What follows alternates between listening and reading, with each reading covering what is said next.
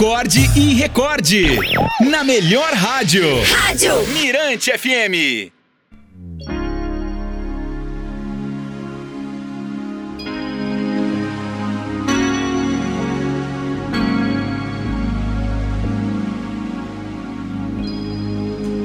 A historinha de hoje é sugestão aqui do Marcelo Amorim. É um texto de Paulo Coelho no Diário dos Ma Diários de um Mago. O homem nunca pode parar de sonhar. O sonho é o alimento da alma, como a comida é o alimento do corpo.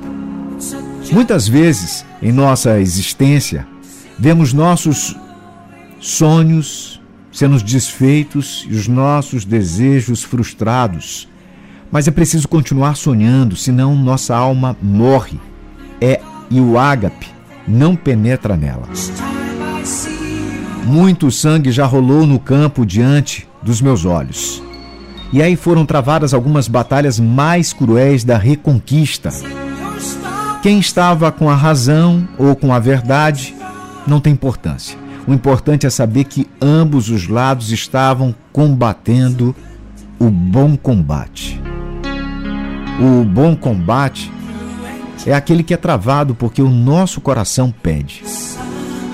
Nas épocas heróicas, no tempo aí dos cavaleiros andantes, isso era fácil. Havia muita terra para conquistar e muita coisa para fazer. Hoje em dia, porém, o mundo mudou muito e o bom combate foi transportado dos campos de batalha para dentro de nós mesmos. O bom combate é aquele que é travado em nome dos nossos sonhos, quando eles explodem em nós com todo o seu vigor na juventude. Nós temos muita coragem, mas ainda não aprendemos a lutar. Depois de muito esforço, terminamos aprendendo a lutar e então já não temos a mesma coragem para combater. Por causa disso, nos voltamos contra nós e combatemos a nós mesmos. E passamos a ser nosso pior inimigo. Dizemos que nossos sonhos eram infantis, difíceis de realizar ou fruto do nosso desconhecimento das realidades da vida. Matamos nossos sonhos porque temos medo de combater o bom combate. O primeiro sintoma de quem de que estamos matando nossos sonhos é a falta de tempo. Continuou Petrus, as pessoas mais ocupadas que conheci na minha vida sempre tinham tempo para tudo. As que nada faziam estavam sempre cansadas. Não davam conta do pouco trabalho que precisavam realizar e se queixavam constantemente que o dia era curto demais.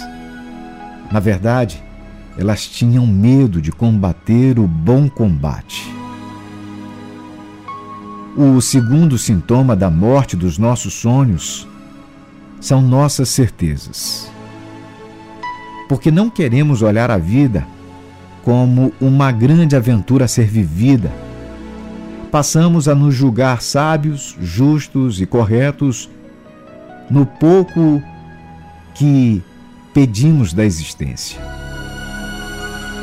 Olhamos para além das muralhas dos nossos dias a dias e ouvimos o ruído das lanças que se quebram, o cheiro do suor e da pólvora, as grandes quedas e os olhares sedentos de conquista dos guerreiros. Mas nunca percebemos a alegria a imensa alegria que está no coração de quem está lutando, porque para estes não importa nem a vitória nem a derrota, importa apenas combater o bom combate. Finalmente, o terceiro sintoma da morte dos nossos sonhos é a paz. A vida passa a ser uma tarde de domingo, sem nos pedir grandes coisas e sem exigir mais do que queremos dar. Achamos então que estamos maduros, deixamos de lado as fantasias da infância e conseguimos nossa realização pessoal e profissional. Ficamos surpresos quando alguém de nossa idade diz que quer ainda isso ou aquilo da vida. Mas, na verdade, no íntimo do nosso coração, sabemos que o que aconteceu foi que renunciamos à luta por nossos sonhos, a combater o bom combate. Quando renunciamos aos nossos sonhos e encontramos a paz, disse ele depois de um tempo, temos um pequeno período de tranquilidade. Mas os sonhos mortos começam a apodrecer dentro de nós e infestar todo o ambiente em que vivemos. Começamos a nos tornar cruéis com aqueles que nos cercam e finalmente passamos a dirigir essa crueldade contra nós mesmos. Surgem as doenças e as psicoses. O que queríamos evitar no combate, a decepção e a derrota, passa a ser o único legado da nossa covardia. E um belo dia, os sonhos mortos e apodrecidos tornam o ar difícil de respirar e passamos a desejar a morte. A morte que nos livrasse de nossas certezas, de nossas ocupações e daquela terrível paz das tardes de domingo.